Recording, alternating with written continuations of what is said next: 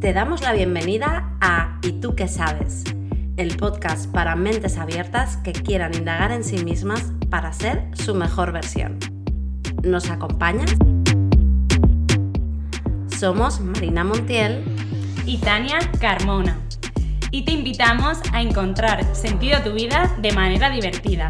Síguenos en Instagram en y tú que sabes para conocernos mejor. Hola Marina, ¿qué tal? ¿Cómo estás? Hola Tania, ¿qué tal? Hola, mentes abiertas. Eh, bueno, eh, yo estoy, perdonar por mi voz, estoy un poquito con la voz tomada, así que hoy no estaré muy habladora. Espero terminar el programa bien. Y hoy traemos un tema un poco más profundo que igual que los otros, porque hoy vamos a hablar de heridas emocionales. Y me gustaría saber, eh, ¿qué sabes tú de esto, Marina? Pues las heridas emocionales también se llaman heridas de la infancia.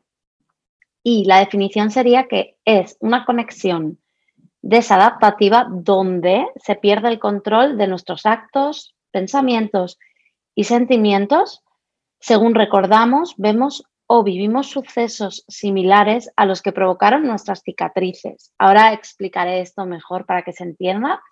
Pero el tema es que dejan cicatrices que se evidencian en nuestra actitud, en nuestro día a día y en la personalidad de quien tiene esa herida.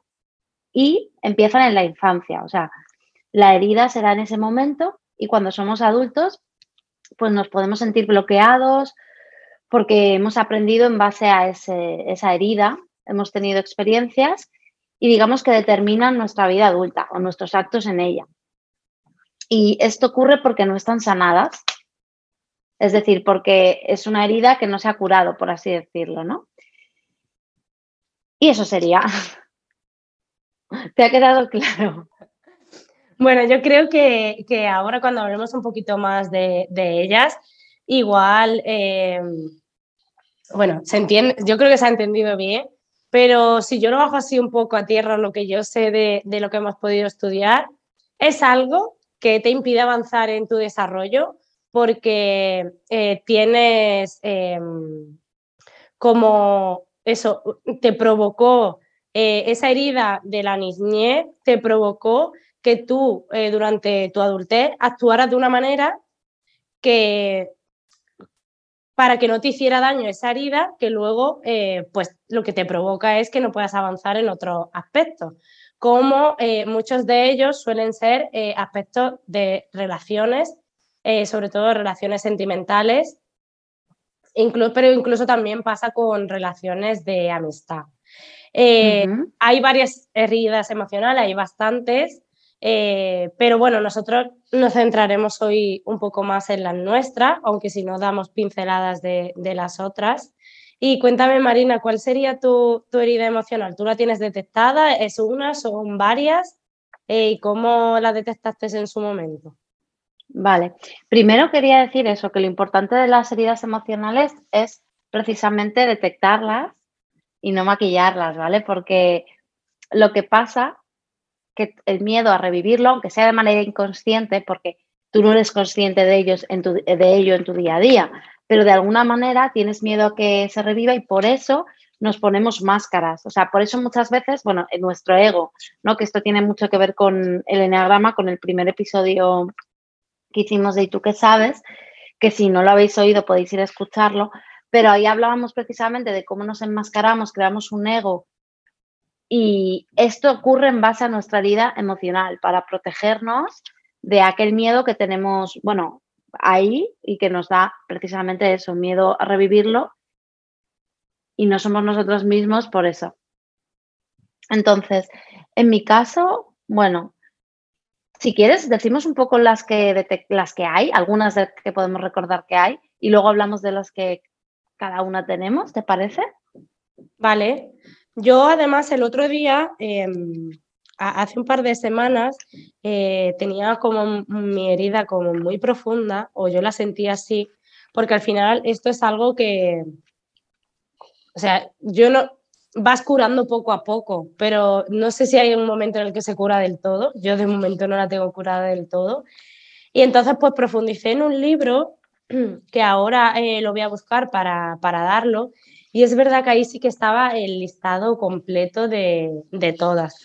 No sé cuáles tienes tú por ahí apuntadas y mientras eh, lo voy buscando y por las que falten y, y las completamos. Vale, ahora nos cuentas también qué libro es. Vale. Vale, pero yo iba a decir, por ejemplo, la herida de humillación, herida de traición, o falta de confianza, herida de injusticia también, herida de abandono, herida de rechazo. A ver, hay más, pero yo tengo estas apuntadas.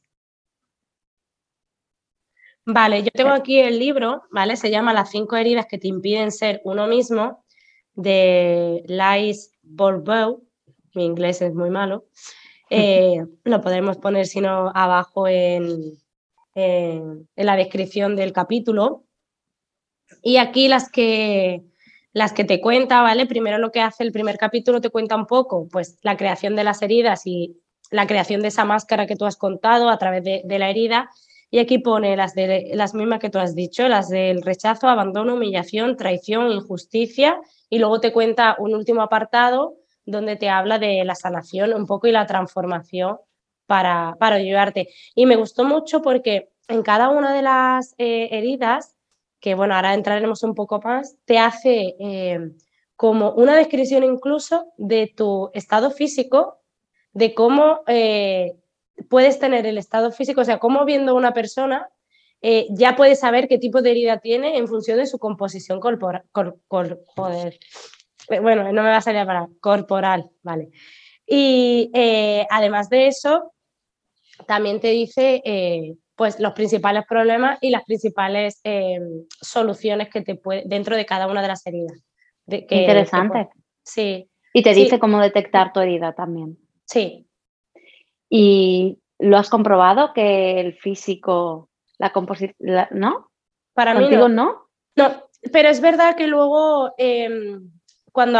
Igual es cuando está activa, ¿no? O sea, como que te cambia un poco tu lenguaje corporal. Al principio. O sea, yo, por ejemplo, si echo la mirada atrás, eh, la composición en el momento en el que yo pude coger esa herida, y hasta un tiempo, sí pero luego se transformó.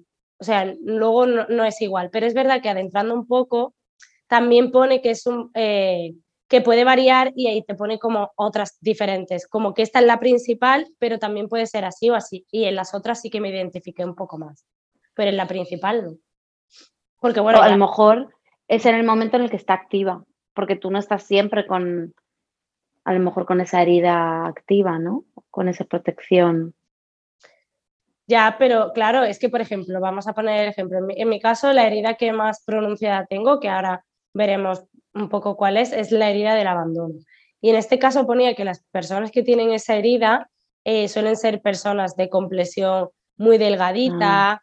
eh, que tienen... Es que yo pensaba que era más como el lenguaje corporal, como estar encorvado, tal. No, es eh, Eso también, sí, ponía complexión delgada, eh, un poco corvado, así como más, eh, yo me lo imaginaba así como muy chiquitín, muy, para adentro, exacto. Y claro, mm, a mí no me representa para nada, yo soy totalmente diferente. Pero bueno, fue interesante al leerlo, porque dije, bueno, pues voy a investigarlo.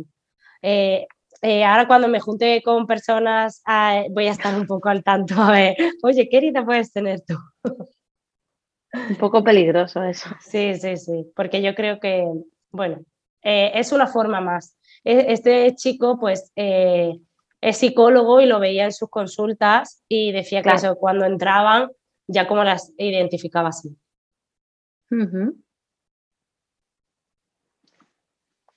Muy bien, pues hablando de las heridas emocionales, tú has dicho que la tuya es el abandono, la mía es el rechazo si quieres, cuéntame un poquito sobre tu herida y cuándo la detectaste y luego yo te lo cuento. Me lo habías preguntado tú primero, pero he hecho así un poco vale, eh, bueno, eso, mi herida es la, de, la del abandono y lo que viene a decir es eh, que en la infancia, a ver, mm, no es que te hayas sentido abandonada total, que también puede ser, pero hay diferentes patrones que puede ser por los que tú hayas sentido esa herida. Y ahora explico cuál sería el mío. Puede ser pues que algún miembro de tu familia pues falleciera y no lo tuvieras. Puede ser que realmente fueras un niño que no tuviera padres, ¿vale? Que fuera pues em, que lo hubieran no abandonado, pero bueno, llevado a sitio de acogida. Y en mi caso, em, eh, podría ser porque tus padres trabajaban mucho y estaban de, manera intermitente en tu vida. En mi caso, mi infancia, eh, eso, mis padres trabajaban mucho y yo prácticamente hasta los 7, 8 años los, eh, los pasé con mi abuela. Y es verdad que yo veía a mis padres, los veía todos los días, pero yo dormía en casa de mi abuela, me llevaban al cole mi abuela o mi tía, comía en casa de mi abuela, solo los veía un ratito por la tarde. Entonces, tú ahí puedes eh, eh, crear esa herida de abandono en el que tú sientes que te, que te falta, que hay algo que te falta que no están continuamente contigo. Y pues a partir de ahí creas eh, unos patrones que luego en tu vida diaria pues tienes ese miedo. En mi caso hay uno que descubrí, bueno, la herida, perdón, la descubrí cuando hicimos el máster de desarrollo personal y liderazgo, cuando hablamos con María, creo que fue, no me acuerdo del apellido, estuvimos hablando de heridas y explicaba todas y yo me sentí identificada cuando hablo de esta. Y también tengo un poquito de la del rechazo, que ahora explicarás tú cuál es, pero esta es eh, la del abandono es como la más, la más fuerte. Y hay una cosa que, bueno, comenta tú primero la tuya y luego nos adentramos en cómo nos afecta en las relaciones o lo que yo he visto. Vale, yo la verdad es que no tengo tan identificado como el patrón de cómo se creó la herida la verdad. Pero sí que es verdad que me di cuenta cuando estaba también en el máster, cuando trabajé más el tema del eneagrama, cuando me metí más ahí, en el eneatipo 3, en por qué hacía ciertas cosas y cómo me sentía ante situaciones. Pero si me pongo a pensar, porque a ver, la herida de rechazo, así es como para hablar de lo que es, eh, se dice que, se, que es provocada por experiencias de no aceptación. Es decir, que no te sientes aceptada ya sea por tus padres, por tus familiares, por tus amigos, compañeros del colegio. Y esto pasa a medida que, va que vas creciendo. ¿Y qué es lo que pasa con esta herida? Que al final hace que te rechaces tú misma, ¿sabes? Como tus propios pensamientos, tus propios sentimientos, que rechaces el amor eh, y a ti, o sea, a ti como persona. Entonces esto, claro, lo que hace es que no se construya una autoestima correcta, ¿vale? Y que no haya amor propio, por eso es como fuerte, ¿no? Y al final puedes, si yo creo que si está muy marcada, puedes pensar eso, que te rechazas a ti misma, piensas en que no eres deseada, que no eres válida, valiosa. Y, en este, bueno, esto sería como la herida, ¿no? Pero yo creo como que puede haber como muchos niveles de personas a lo mejor, como tú has dicho, ¿no? A lo mejor alguien que en la infancia la hayan tratado mal y a lo mejor personas que a lo mejor por su sensibilidad no ha sido como tan fuerte el, acto en sí, pero lo hayan tomado así, que yo creo que es más como mi caso, ¿no? Que porque soy muy sensible y, y, y creo que a lo mejor eran cosas cotidianas, ¿no? Pues de cómo a lo mejor Em, mis padres me decían cómo hacer las cosas o en el colegio. O sea, no creo que hubiera como algo súper fuerte como tú has contado de no, es que mis padres me dejaban con mis abuelos, mis padres también me dejaban con mis abuelos y yo no tengo la del abandono, ¿sabes? O sea, a mí me cuidaba mi abuela, hasta me peinaba ella, me hacía el desayuno, me llevaban al colegio, pero yo no tengo esa herida marcada. En cambio, eh, tengo la otra herida y de hecho, si pienso un poco, por ejemplo, porque yo tenía que llevar gafas con seis años y quien me siga por visión natural sabe la historia porque la he contado muchas veces, creo que el hecho de no querer llevar las gafas también tenía que ver con esa herida de rechazo, porque no quería que me rechazaran por llevarlas. Pero no sé encontrar como un evento específico que diga, Buah, mis padres me rechazaron o esta persona me rechazó o yo me sentía así. Creo que es, forma parte de que era una, niña muy sensible. También quizás había en casa un poco de hostilidad porque entre mis padres habían discusiones y a lo mejor en algún momento por cómo me había, se habían dirigido a mí o quizás porque mi padre sí que estaba un poco más ausente conmigo, yo más que un abandono sentí un rechazo. No sé, Lo veo por ahí. Porque yo sé que es esa herida, no solo por mi enneagrama, sino por cómo me comporto cuando eso me pasa, cuando me siento rechazada. O sea, yo lo identifico por eso. Yo la verdad que eso no lo identificaba tanto. Una vez que profundicé, eh, ya sí que me di cuenta eh, de lo que podía provocar y, por ejemplo, eh, una de las cosas que tiene mi herida, tú has hablado que la tuya te afecta a lo mejor más en la parte de autoestima y la mía me, me afecta más en la parte de pareja, ¿vale? Porque siento que me pueden abandonar, que ahora explicaré lo, otro. Y también eh, tengo problemas con el tema de la aprobación y el reconocimiento. Y si es verdad que yo ahí sí que lo noto. Y por eso también está muy ligado a mi enneagrama, o sea, a mi, a mi eneatipo, que como dijimos también en la primera, mi eneatipo es el que teme tomar las decisiones y en este caso va muy ligado a la parte de aprobación. Es decir, yo lo preguntaba todo para que me aprobaran realmente si yo iba por ese camino, entonces necesitaba eh, que me dijeran lo que tenía que hacer y por eso yo no tomaba decisiones.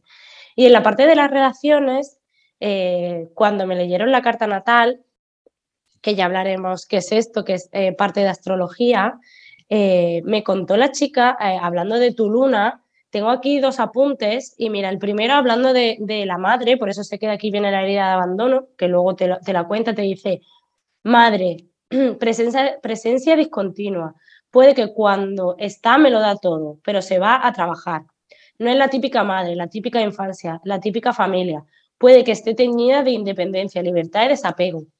Y es que es tal cual, o sea, mi madre me quiero un montón, o sea, yo sé que me quiero un montón, pero trabajaba mucho cuando estaba conmigo, me lo daba todo, pero es verdad, por ejemplo, mi madre no es muy cariñosa, eh, es como que estaba eso, ese desapego por su parte. Y en el caso de las relaciones, el apunte que, me puso ya aquí, que fue lo que me hizo, Buah, es que es verdad, es eh, mi miedo al abandono, que va unido a la herida, dice, cuando siento que una relación no funciona al 100%, o veo que algo no me termina de cuadrar en este caso, me empiezo a convencer a mí misma de que lo mejor es dejarlo.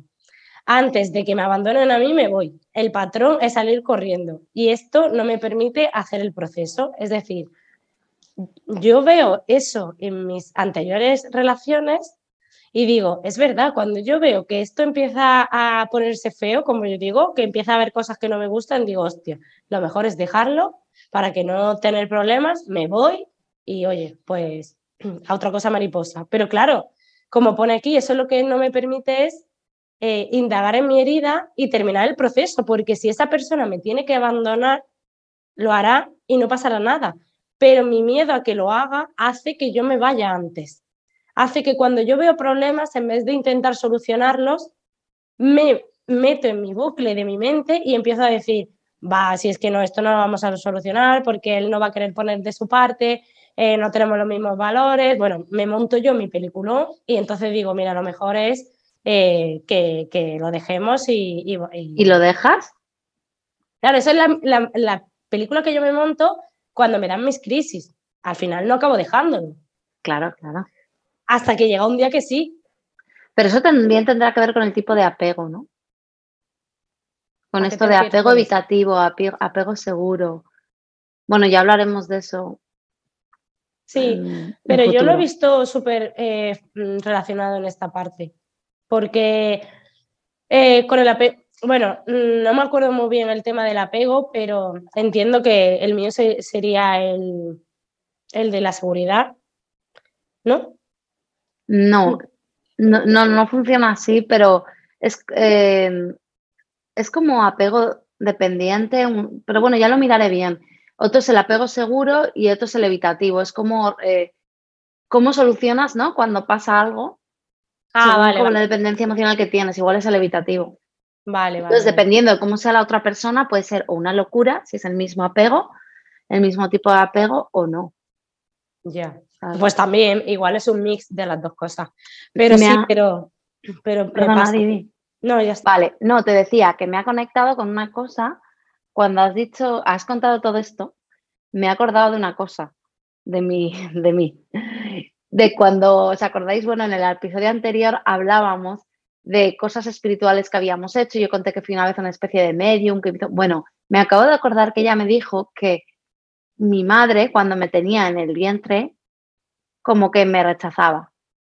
Estaba pensando en esto, me ha venido, digo, igual viene de ahí, ¿sabes?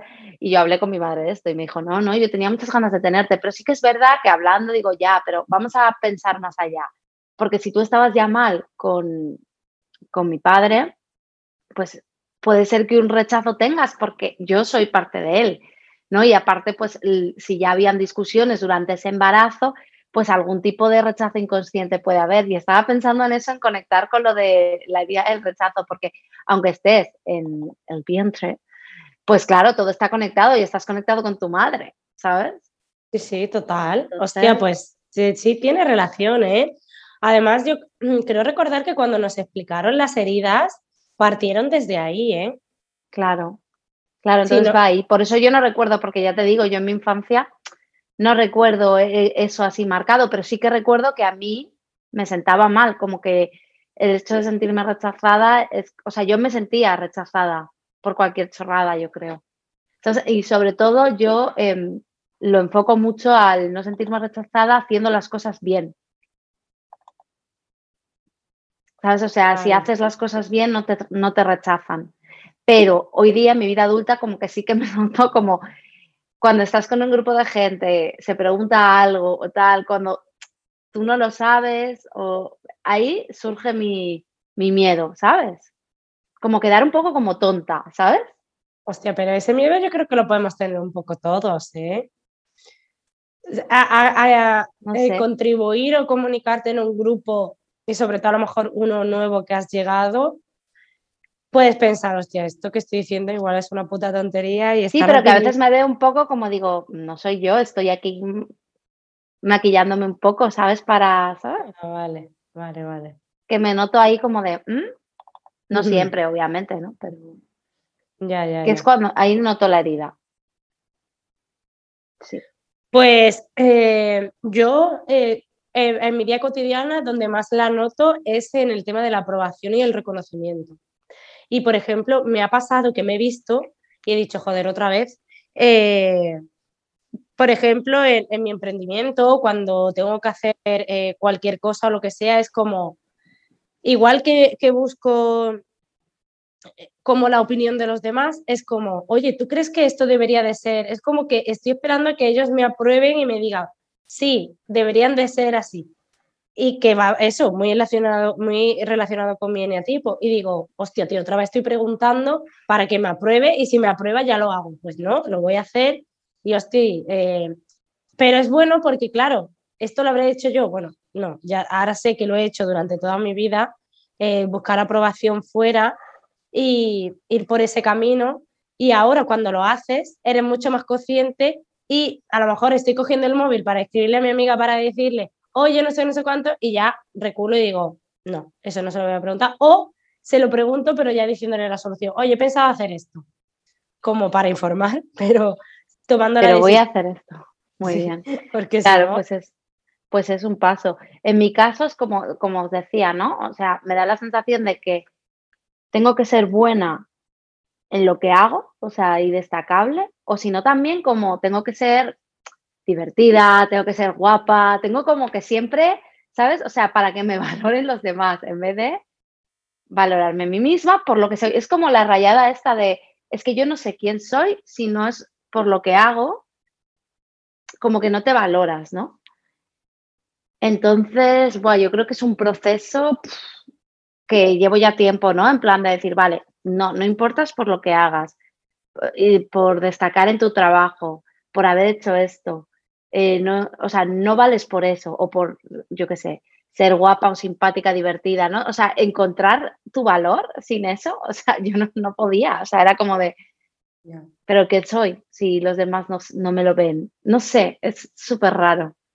Sí, ahí es trabajar eso, que, que eres importante solo por ser tú por existir. Exacto. No, pues yo, por ejemplo, eh, a mí me importas por quién eres tú, no porque hagas lo que hagas, ni porque tengas más no sé qué, ni seas más guapa, eh, tengas esos ojazos y todo eso, sino por lo que eres y por lo que me aportas tú como eres. Claro, claro. Al final es como a la gente le importa, o sea, valora lo que le aportas, pero no lo que tienes para aportar, lo que le aporta al estar contigo y tener una charla contigo, ¿no? Y tenerte en tu vida.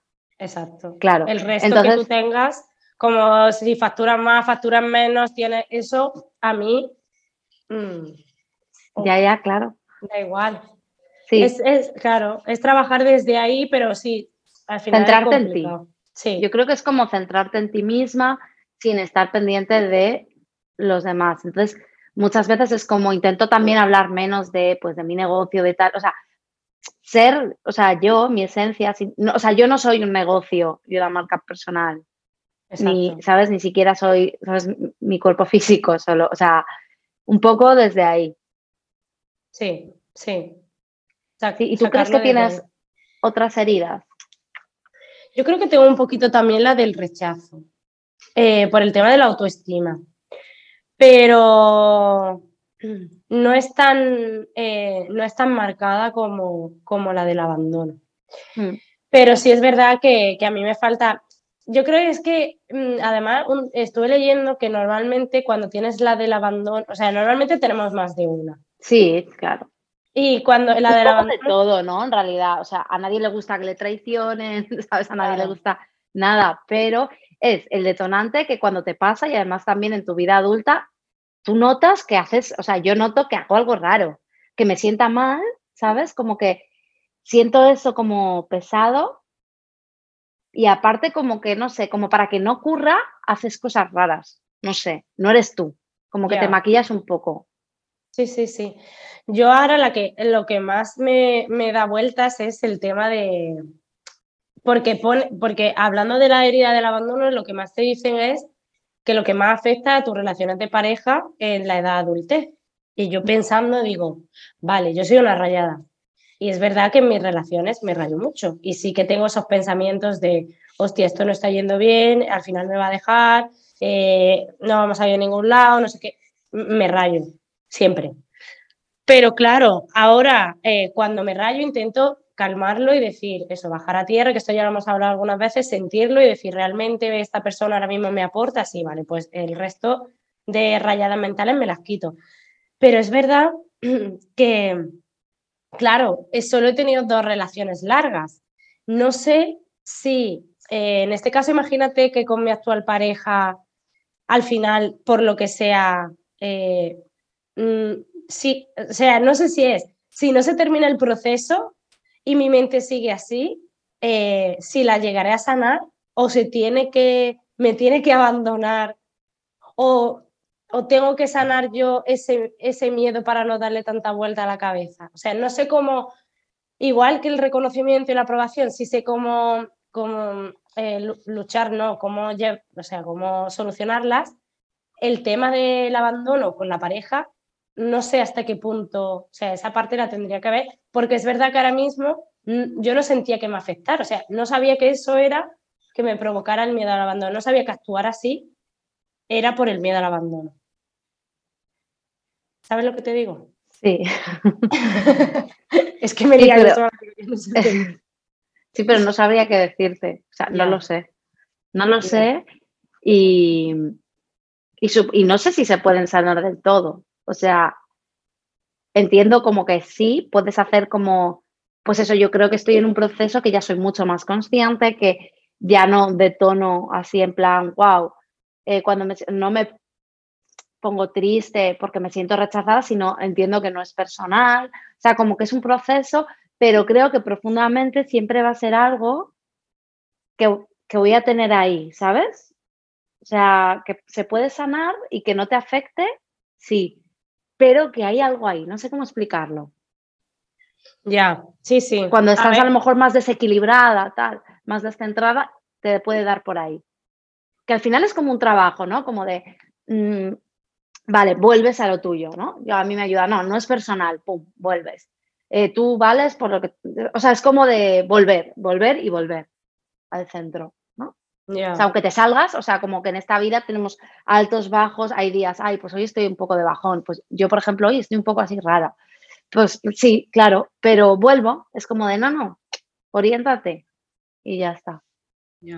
Sí, sí, sí, es así. Bueno, no sé, yo creo que lo iré experimentando un poco en el tema de Mm. pareja, o sea, centrarme un poco más ahí, tomar conciencia, porque ahora que En mi estaba ley- caso, no sé en qué afecta más, quiero decir, el- en mi herida, porque la tuya has dicho que es de parejas, yo creo que la mía es como afecta a autoestima, te afecta en todo, ¿no? Sí, claro, No al final eso En todas las relaciones. Sí, mira, yo estaba leyendo de un trocito de aquí que ponía, en su etapa de adolescencia y en su etapa adulta, busca atención, apoyo y sobre todo protección. Que eso también me lo dijeron en la carta natal, que normalmente eh, buscaba a hombres con una complexión del cuerpo que fueran, pues eso, como fuertotes y altos, porque es como que, como busco esa protección, eh, los buscaba así. Yo no tenía ni idea, digo, pues mira, oye. Eh, Está interesante ese libro, ¿eh? Sí. Eh, bueno, eh, te pone tristeza y de llanto fácil, que sí, bueno, eso me suele pasar. Ah, dificultad para aceptar un no por respuesta, que también me pasa. Sí. No sé, eh, pero eso se Es interesante, sí. sí, es que como verlo. rascar un poco ahí si realmente eh, es como que estoy...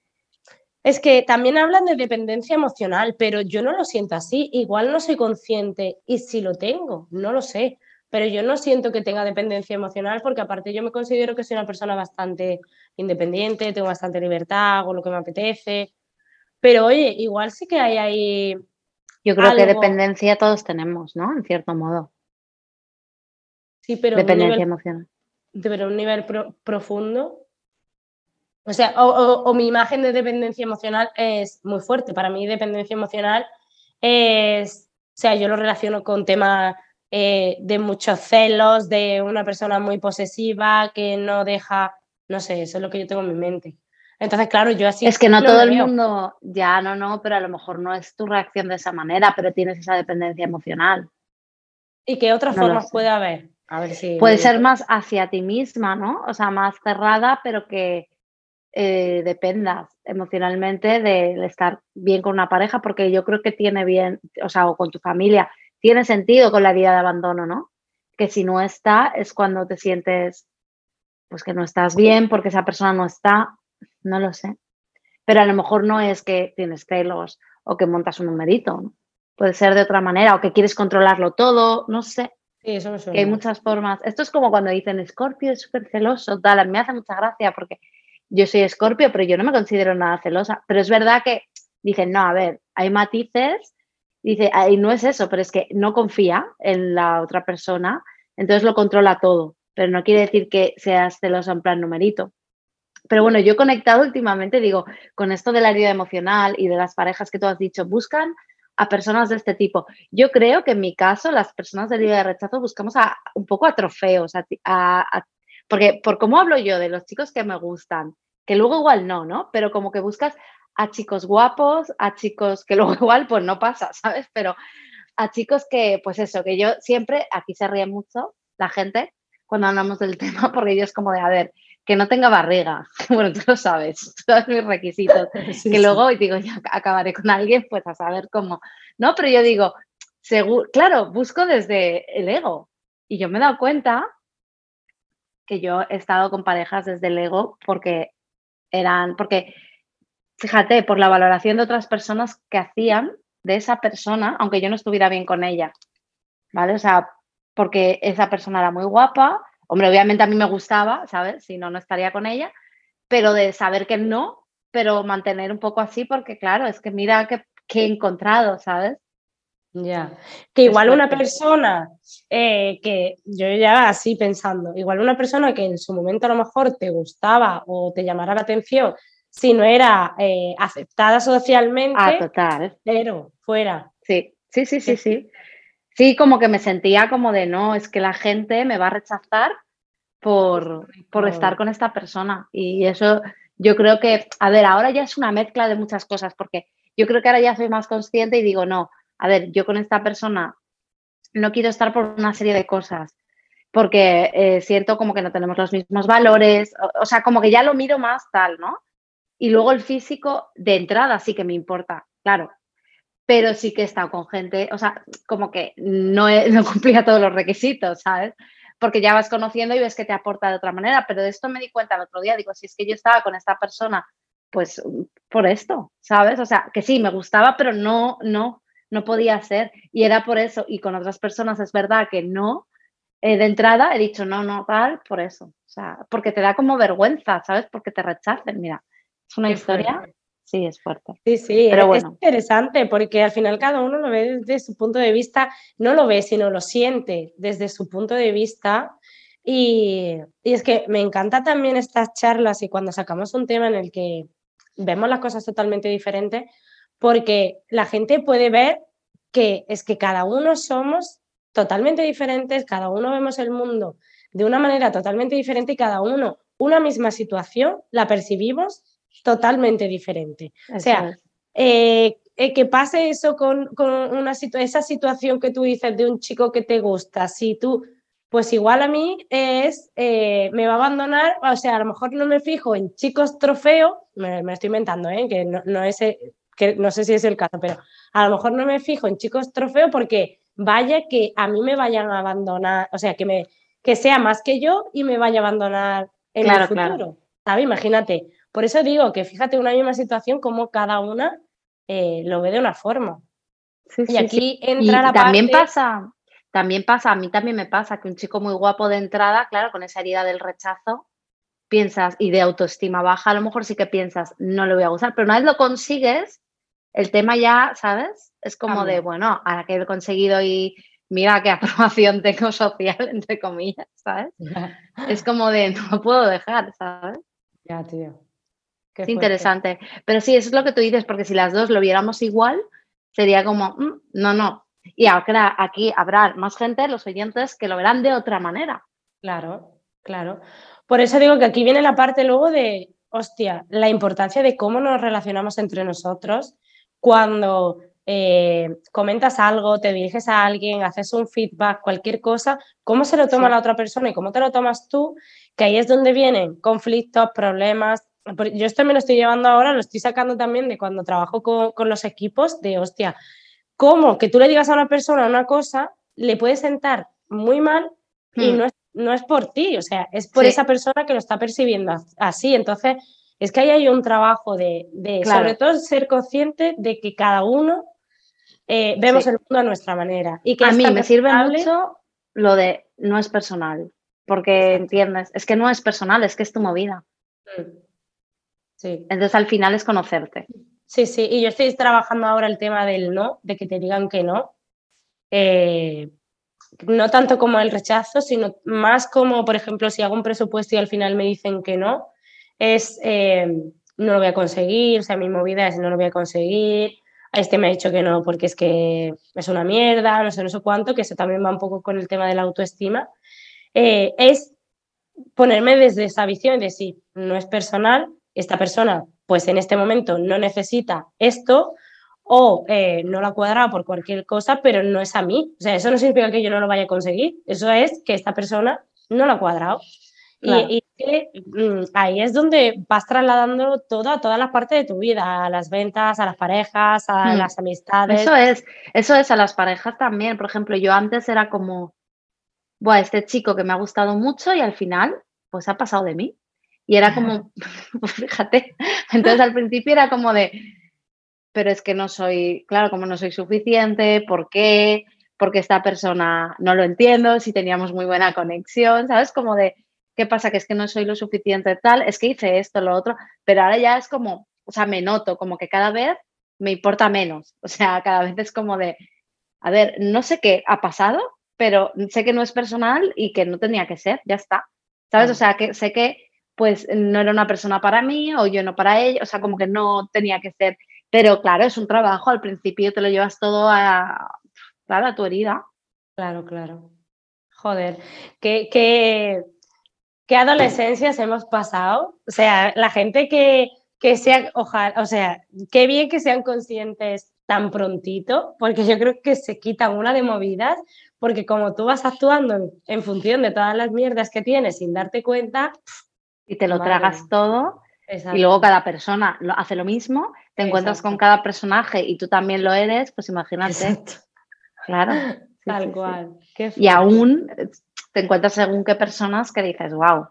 Mm. Sí, sí, sí, porque no todo el mundo, es más, eh, podemos poner el ejemplo de en el máster nuestro había gente más pequeña, de nuestra edad y más mayor, pues que mm. en ese momento habían sido conscientes de 50 a 55, que para mí nunca es tarde, o sea que cuando, cuando te des cuenta, oye, yo ojalá me hubiera dado cuenta antes, hubiera sido consciente de todo esto, pero bueno, no era mi momento, es ahora y ya está. Sí, sí, sí, sí. Mm. Bueno. Pues nada, lo pues dejamos aquí. Sí, sí, sí, muy guay este capítulo.